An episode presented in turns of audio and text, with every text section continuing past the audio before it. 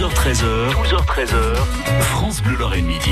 C'est le moment de parler de nos personnages, hein, de notre patrimoine, des grandes, des petites histoires. Hein. Tous les jours avec Vianney Huguenot, on redécouvre nos racines lorraines. Cette semaine, Vianney, on parle slogan et réclame et on batifole dans la pub.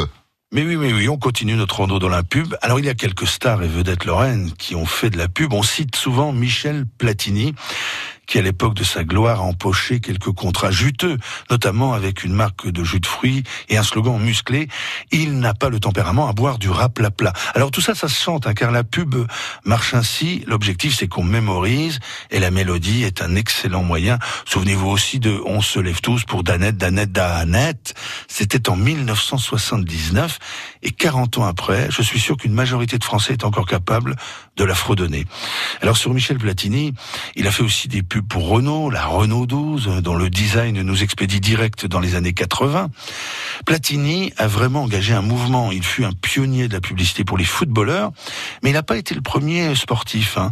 Les contrats étaient sans doute très différents et ne rapportaient pas autant, mais presque 30 ans avant, on voyait le champion cycliste lorrain Gilbert Bovin apparaître sur des petites cartes postales, assis en costard, derrière une table de bistrot et dégustant un quinquina Saint-Raphaël. Bon, en même temps, Saint-Raphaël, Geminiani, c'était son équipe.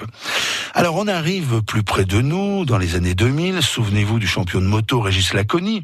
Alors lui, il a été ambassadeur de marque. Un casque Laconi de la marque Shark fut même commercialisé. Ambassadeur aussi le Vosgien multiple champion de VTT Julien Absalon. Julien Absalon est retraité hein, depuis un an, retraité de la compétition, on va dire, car il n'a pas vraiment raccroché les gants. Hein. Il est ambassadeur d'une marque de vélo à assistance électrique, Moustache Bike, et pour cela il court encore, pour le plaisir, dit-il.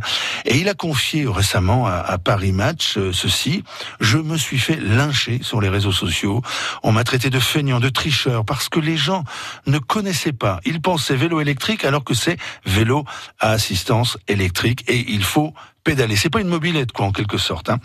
Alors, la démarche du Vosgien Absalon est quand même différente de celle du Meurthe-et-Mosellan Platini, car Moustache Bike est une entreprise lorraine dont, euh, dont Julien Absalon connaît les dirigeants. Juste quelques chiffres, Moustache Bike, il y a huit ans, c'était deux personnes, c'était les dirigeants, et aujourd'hui, c'est 100 salariés, et l'entreprise progresse encore.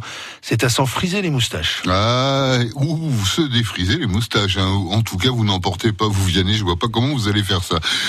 On vous réécoute sur francebleu.fr et puis on termine cette saga de la pub demain. 12h13h, 12h13h, France Bleu Lorraine Midi.